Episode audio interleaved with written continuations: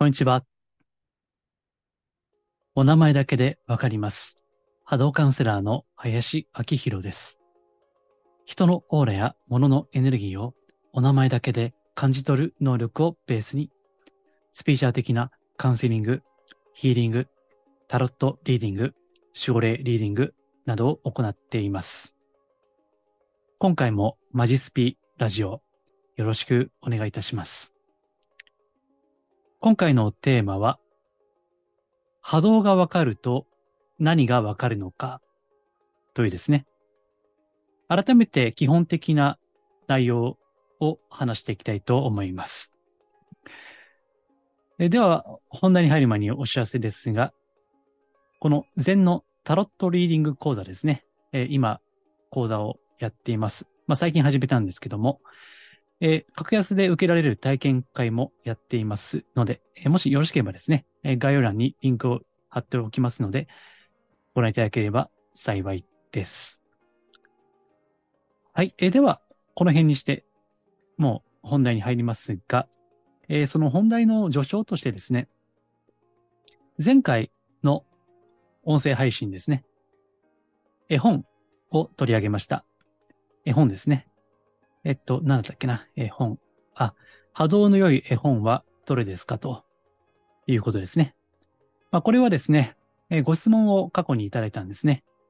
えー絵本の読み聞かせをされていらっしゃる方からですね、えー子供たちに波動の良い絵本を読み聞かせしたいということで、ご質問、えそれに対して先週ですね、回答しました。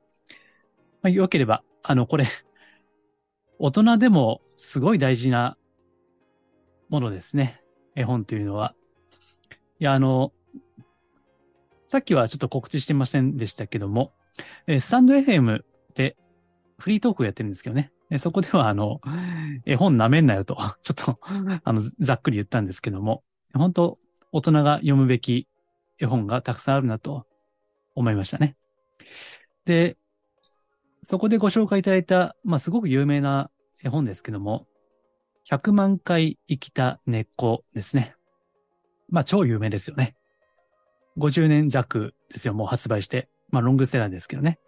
まあ、これあの、配信日の前日にブログをこうやって出したんですけども、あ、今ね、あの、YouTube では画面を映し出しています。はい。音声だけでも結構です。えーまあ、ロングセラーだけの理由がありますよね。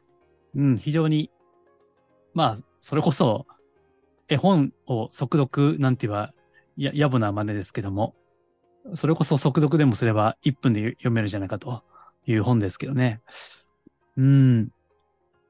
下手なスピーチャルの本よりも、ずっと強く、まあ、タイトルにはここに愛と悲しみと書きましたけども、まあ、魂ですよね。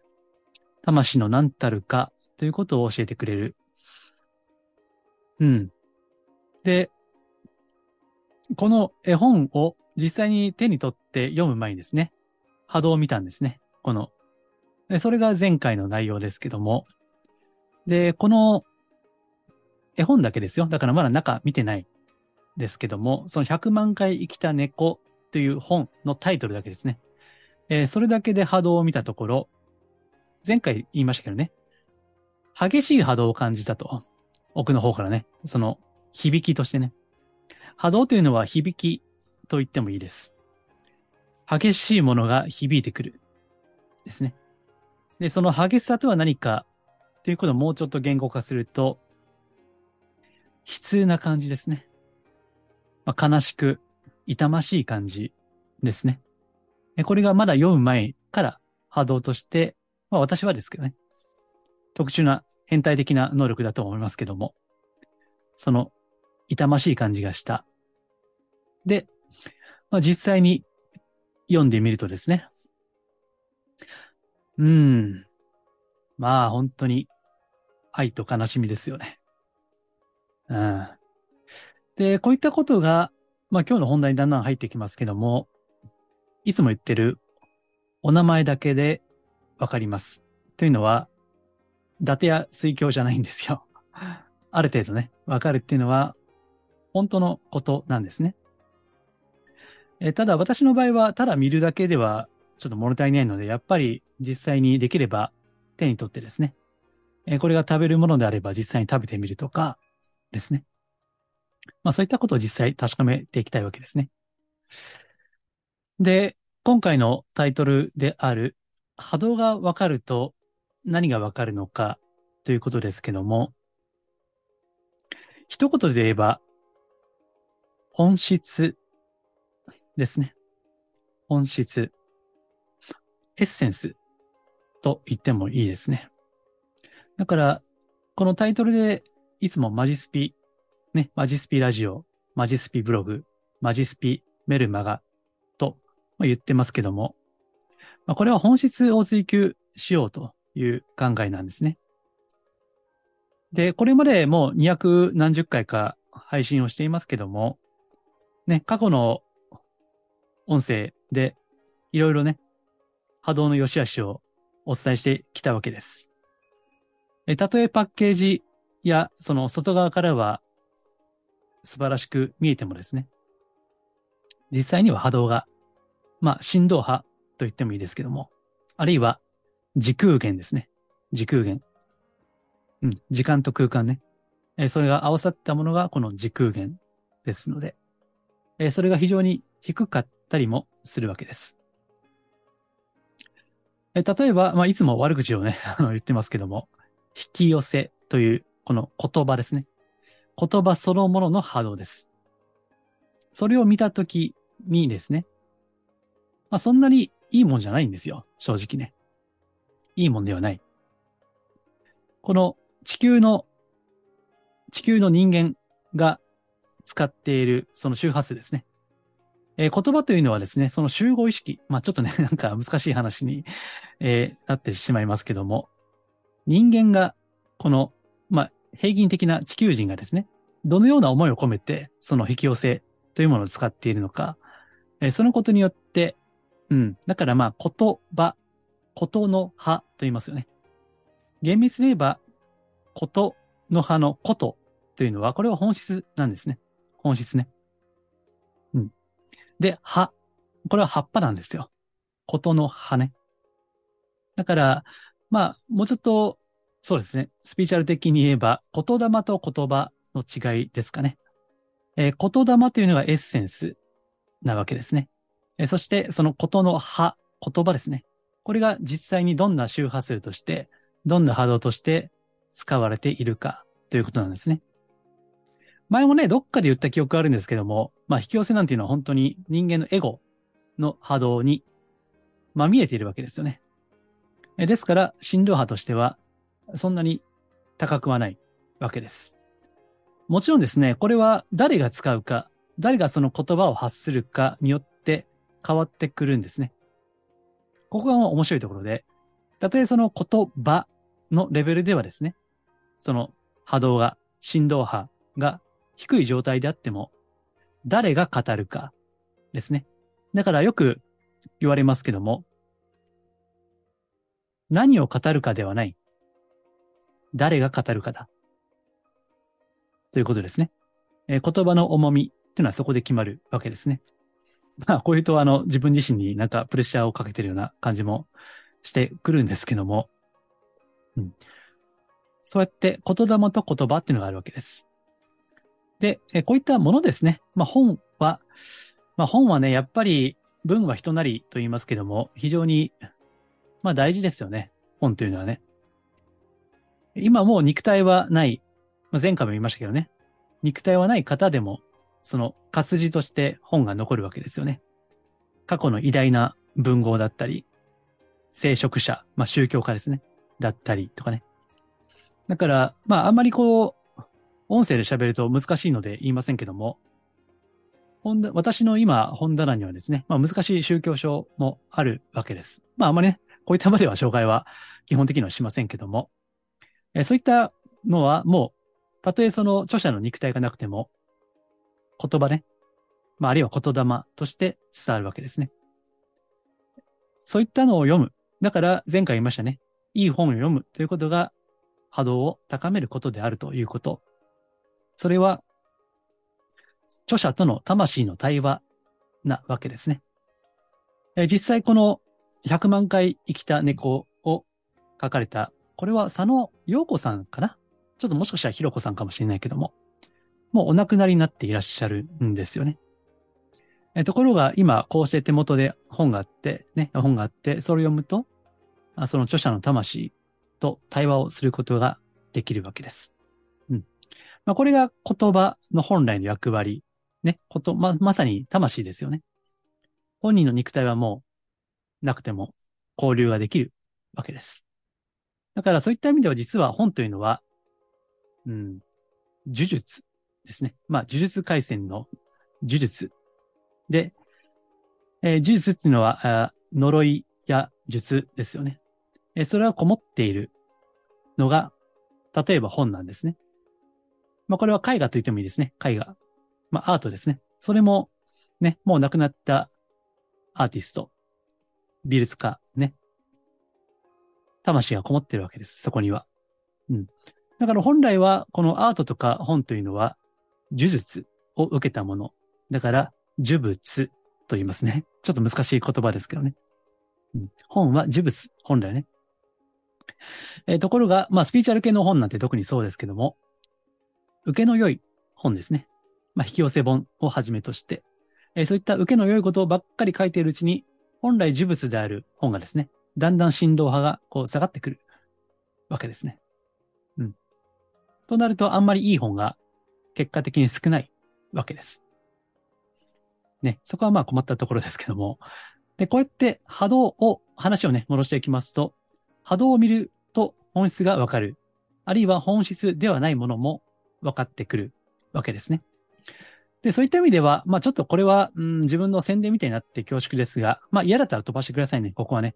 えー今回最後に波動を高める方法ということで、えーさっき本を読む、いい本を読むという話をしましたけども、まあ最後のあたりで、えーもう一つ、二つ波動を高める方法について話していきますので、ちょっとここからは宣伝チックになりますので、まああの、嫌だったら飛ばしてくださいね。はい。えー人も波動ですね。まあ、オーラと言いますから。だから、例えば私の普段のお仕事としては、まあ人間関係ですね。えー恋人とか、夫婦とか、親子とか、友人、ね、職場の人間関係とかね。前もあの、すごいパワハラね、職場でパワハラを受けてるという相談。まあ、これ時折あるんですけども、まあ上司のね、そこのパワハラ上司と言われる人の波動を見るとか、あそういったこともありますし、え意外とわからないのが親子関係ですね。うん。親が何を考えているのか、あるいは逆に子供は何を考えているのか、わからないですね。で、恋愛もよくありますよね。最近はあの、ちょっとね、不思議系の 恋人と言いますかね。何考えてるか本当にわからない。本人自身も何考えてるか自分で分かっていないようなね。ちょっとそういった不思議な人も、まあ最近はね、ちょっと増えてるような印象もありますね。それはね。まあそういった相談。波動を見ると、その人の思いですね。考えていること。具体的な中身まではわからないけれども、ね、それは聞いてみないとわかりませんけどね、さすがにね。えーただ、その、それがどれぐらいの周波数なのか、ネガティブなのか、ポジティブなのかね。うん。あるいはポジティブなふりしてネガティブなのか、ネガティブなふりしてるけど実はポジティブなのかね。まあ、その辺がなかなか難しいわけですけども。うん。まあ、そのあたりも見る。だから、まあ、よく恋愛だとね、相手の気持ちがわからないということで、まあ、ご相談はね、ありますよね、これはね。それも波動を見ればわかる。もう私はあの、大能力者ではないので、すべてはわかりませんけどね。まあ、ある程度はわかるということですね。まあ、あるいは、その、人間のその魂の周波数ですね。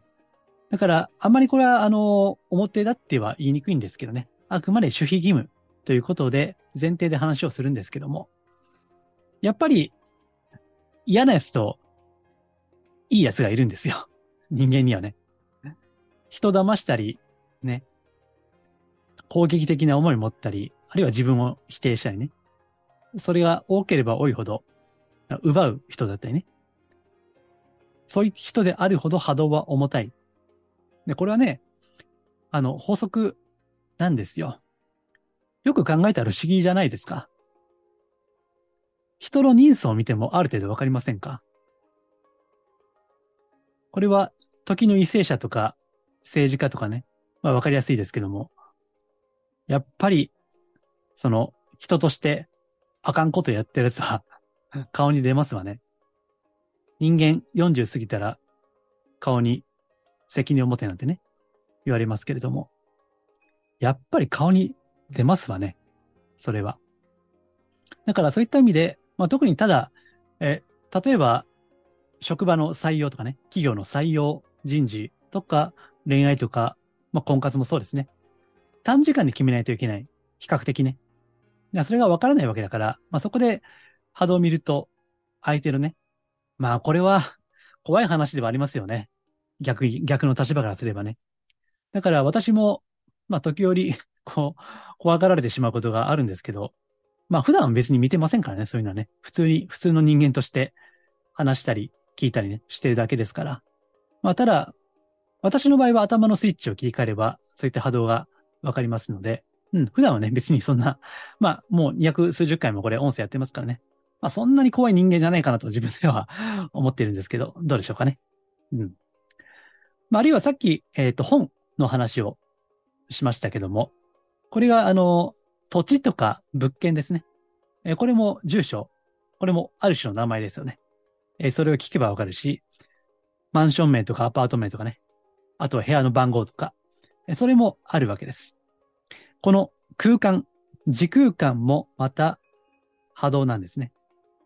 何もない空間っていうのはないんです。ですから、まあ、量子力学、量子論でもね、すべては素粒子なんてね、言われますね。えー、最近ではどうでしたかね？ちょっとうろ覚えですけども、真空と言われている中、真空と言われている中にも何かがあるということですね。まあ、これはちょっと間違ってたらすいませんって感じですけども。たとえこの地球科学の上では真空と言われている中にも何かしらのエネルギーがあるわけですね。物も全部そう。空間もそう。だから、金属、宝石、アート、まあ、さっきも言いましたね。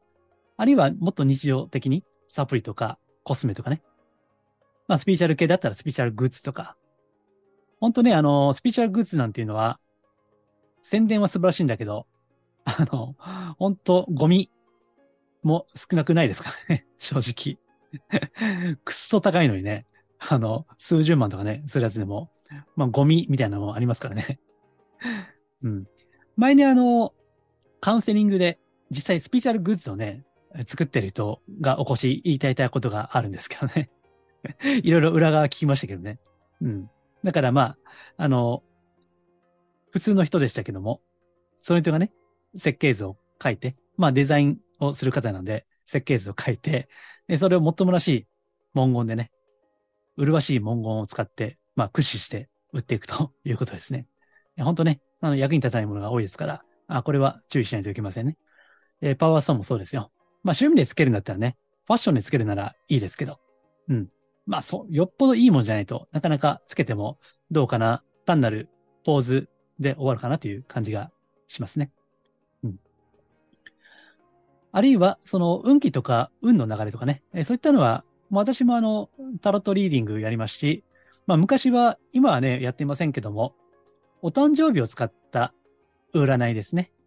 まあ有名なものでいけば、えー、市中睡眠なんてね、えー、そうですけども、まあ昔はやってました。私はね、今はやってませんけど、まあまたやるかもしれませんけどね。えー、そういったのも、その本人の波動ですね。え、それを見れば、こう、流れとしてわかるわけです。うん。だからね、あの、ちょっとまあ宣伝チックになってますけども、ごまかせないんですよ。言いたいのはね。だから、ごまかせないっていうのは、本当のこともごまかせないし、嘘もごまかせないんですよ。こういったことを言うと、やっぱり私たち、この地球人っていうのは、罪悪感が深いんですよね。いろんな罪悪感を大なり小なり持っている。後ろめたさを持っているわけです。だからこういったことを言うと怖くなる方の方が、まあ多いのかもしれません。が、それはあくまで自分のある種の都合で見た視点なんですね。本質のことを言えば、本物も、ね、あるいは本物じゃないもの、まだ発展途上のものも、全部正直に出るわけです。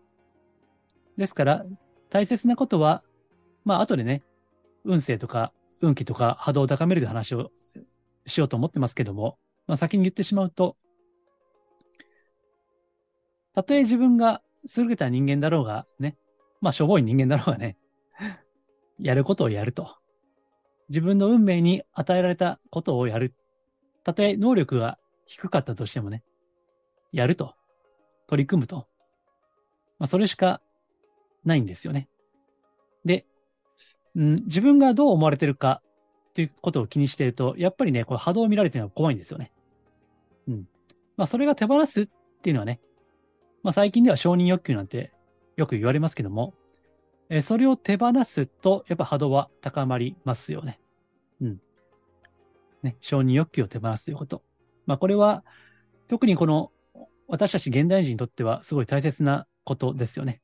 うん。で、あとは、まあ、ちょっと不思議な話になりますけどね。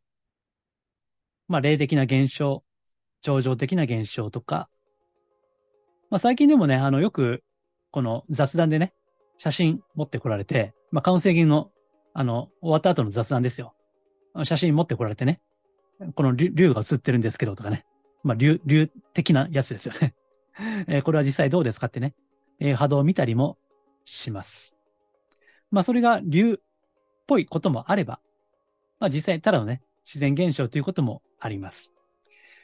えー、竜があるかどうか、まあ、それはね、あんまり突っ込んでは言いませんけど、まあ、ともかく私はその、例えば写真に写ってるオーブとかね、光の玉とかね、まあ、それが本当かどうかはさておき、その波動そのものを見ますね。え、もしその波動がいいんであれば、あ、別に大切にすればいいだろうしね。ね、かといってなんか自分はそういったのがついてるとか、まあ調子のと、これまた波動が落ちますからね。まあそれはね、うん。あんまり自分に都合良いように考えないということが大事ですね。えー、あるいは、この憑依ですね。憑依とか霊障とか、まあ、あんまりこれも言い過ぎると怖いんですよ。だからあんまりこういった表ではそんなに言わないようにはしてますけども、まあ、あるにはありますね。それは。ただし、安易に自分の人生が良くないとか、運気が悪いということを、憑依のせいにはしない方がいいですね。安易にね。なんか人間ってその自分の都合のいいように考えてしまう。え、スピーチャル的なものが好きな方とかね。あるいは過去にいろんなその占い師とか霊能者にそういったこと言われたからすごい気にしてとかね。うん。私はそれはあんまり気にする必要はないと思います。なぜならば全部自分次第だからですね。えついているとしても、それは条例とかね、浄化とかあ、そういったことをすればいいだけであって、何も怖いこともないわけです。それはね。うん。まあ、これはちょっと、えー、今日の本題からずれますので、まあ、またいつかちょっとね、そういったうん、まあ、ひょっとすると怖いような話もあるかもしれませんけども、極力そういったのを排除して話をしていきたいと思いますね。うん、で、まあ、最後は、まあ、これも過去散々やってますけどね、えー、占い師とか霊能者とかね、宗教家とか、うん、本当エゴ、エゴイスティックな人が、まあ、これはね、自分のことはさておきですよ。お前はどうなんだって言われたらあれですけども、まあ、そういった方はやっぱ波動は重たいわけですね。うん。いくら口先でね、愛とか感謝とか言っていても、この辺はごまかしが効かないわけです。うん。だから、だからこそ、嘘もごまかしが効かない。本当のこともごまかしが効かない。のであれば、たとえすぐに結果、現象として、この三次元の世界では結果が出なくても、本当に自分が良いと思ったことをコスコスとできるかどうかですね。それが勝負ですよね。うん。まあ、これが波動を見れば、最初にね、波動を見れば本質がわかると言いました。で、そこからまあ、私としてはたまたまね、こうやっていろいろ展開をしていくわけだし、あるいはまあ、今日はちょっと言いませんけども、ヒーリングね。ヒーリング。まあ、こういった波動を、を波動に働きかけるということですね。うんまあ、最近もですね、余命1ヶ月宣告された方のご家族の方ですね。その方のヒーリングのご依頼を受けていますけども、こういった波動がわかる、そして波動に働きかけるということ。量子力学が明かしているように、この世界というのは素粒子なんですね。すべてね。すべてはエネルギーであるということ。まあ、これが本質です。こうして、まあ、エネルギーの世界、波動の世界ですね。私は、その断片しかまだ見れていませんけどね。えこれがもし、神とか仏とかね、まあ、天使とか精霊とか守護霊とか何でもいいですけども、そういった私たちを超えた超越的な存在からすれば、まあ、すべてお見通しである。ということは、類推はできますよね。それは。上から見ればお見通しなんですよ。ですから、昔の日本人がよく言っていた、お天道様が見ている。ということを改めて、うん。そして、未熟であってもですね、自分に与えられた運命ですね。それを受け入れて生きるということが大事なんですね。で、この波動を高めるにはどうすればいいかね。さっき、まあ今日はちょっと一つだけ言おうかなと思ってるんですけども、いろいろありますけどね。そのスピーチャルグッズとか、うん、ありがとう言うとかね。スピーチャル系のコンテンツ見ればたくさんありますよね。ただ、根本的に大切なのは、自分が何のために生きているのか、なぜ自分は生まれたのかということ、えこれに気づくということ、これが根本ですね。これはね、誰も教えてくれないんですよ。まあもちろんその、いろいろスピーチャル系でもですね、人間の人生の目的は魂を向上させることだとかね、心を高めることだとか、次元をね、上げるとか、かそういったことを言われますけども、自分自身の中からそれを見出していく必要が、自分で気づく必要があるわけですね。そして、よくね、まあ、さっきも言いました。ありがとう、ありがとう、ありがとう、ありがとうってね 言っていればね、波動が上がるのかもしれないけども、えー、これはね、根本的な条件があるんですね。えー、ちょっと変な言い方ですけども、根本的な条件とは、無条件ということですね。なんか感謝したらいいことがあるとかね。ありがとうって自分の年齢かける1万回でしたっけ ?10 万回でしたっけね？それを言うと、いいことがあると。だから、50歳の人であれば、うん。年齢かける1万だと50万回？うん。あるいは10万回かけるだったら500万回か。ありがとうと言えばいいことがある。まあよく、よく、俗っぽいスピーチャルが言われますけども、本質はそうではないんですね。今こうやって喋りながら、そのやり方そのものの周波数ですね。うん。その年齢かける1万か10万かね。ありがとうということ、その、まさにその文脈、そのテキスト、その周波数を見てるんですけども、まあ別に悪くはないですけどね。うん。かといって、それほど良いわけでもない。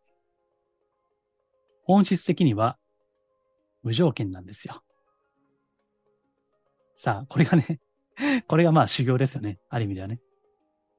だから、まあいろんな修行はね、断食とか滝に打たれるとか、うん、私もその真似事やったことありますけども、瞑想するとかね。そういったことではないんですね、本質はね。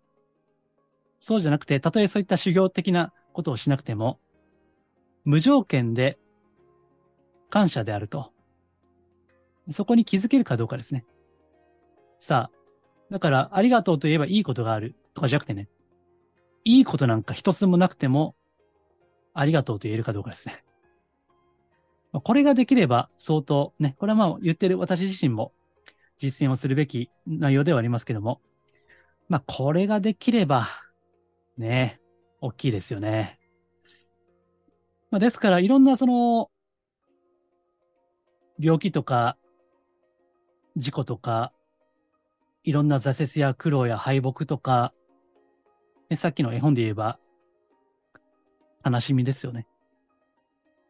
まあ、すべては、そういった無条件の感謝とか、まあ、無条件の愛をですね、知るためなんだろうというふうに思いますね。まあ、それがわかるんであれば、本当は修行はいらないと思いますね。いや、そもそも修行の目的が、まあそこだと思うんでね。うん。簡単な道はないですよ。ありがとうと100万回言ったって、心が伴ってなければ、まあ、言ってるうちに心が出てくるっていう側面もね、もちろんあると思いますけども、最終的には、それすらも手放さないと。それが無条件ということですね。うん。まあね、それが本当にできている人というのは、宝石のような波動ですよね。うん、この世の、どんなに金銀財宝の、そのきらびやかなね、それでも及ばない、まさにその人そのものが光なんですよね。うん、ですから、まあそうなれば別に、ただ生きているだけでね、この世界に貢献していることになりますね。その存在そのものが。非常に素晴らしいことです、それは。その方の存在そのものが、言霊ですね。エッセンスとなって、そして、この波動の世界というのは、物質的な距離や時間は関係ないので、その人の存在そのものが光。それが世界を包んでいくわけですね。うん。まあ、なかなかね、あの、私たちの大半はそこまでは難しいと思いますね。まあ、ですから、いろんな、こう、修行があったりね、まあ、いろんなヒーリングとか、まあ、前も何回も説明した祈りがあったりもするわけですけども、え、そういったことをやりながら、でも最終的にはそれすらもおそらくは手放していくんだろうと思いますね。自分自身が祈りそのものになるんであれば、もはや祈りはいらなくなるわけですよね。うんまあ、この辺の波動の世界、本質の世界というのは、まあ、どこまでも奥が深いわけですね。えー、それを私自身はいろんな方々、そしていろんなもの、物質の波動ですね。えー、それを拝見しながら、まあ、これはある意味では役得なのかもしれませんね。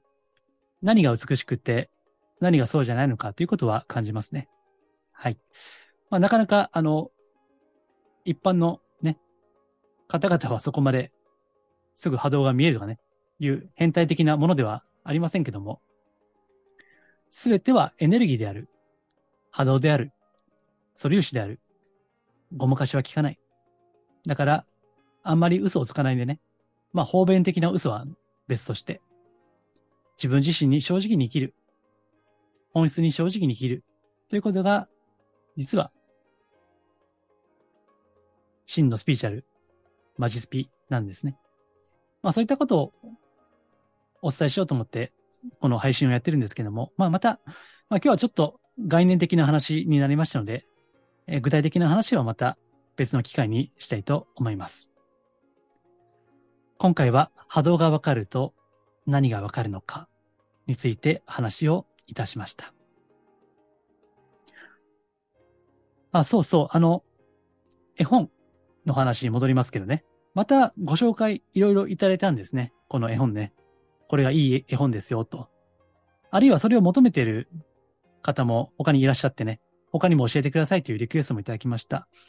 まあ、それはまたこういった音声やブログでご紹介するかもしれませんが、まず取り急ぎはメールマガジン、無料のメールマガジンでご紹介をしたいと思っています。えー、もしよろしければ私のホームページ、マジスピをご覧いただいてですね、そうするといろんな箇所にメールマガジン登録できるところがありますので、そこからご登録いただければ、取り急ぎですね、えー、ご紹介いただいたもの、絵本ですね、いい絵本をお伝えしたいと。まあ、大人が読むべきです、本来はね。えー、その上で読み聞かせをするということですね。はい。よければご覧ください。このマジスピラジオは、真のスピーチャル、また脱、お花畑スピーチャルをテーマに配信をしています。では、今回は以上です。ありがとうございます。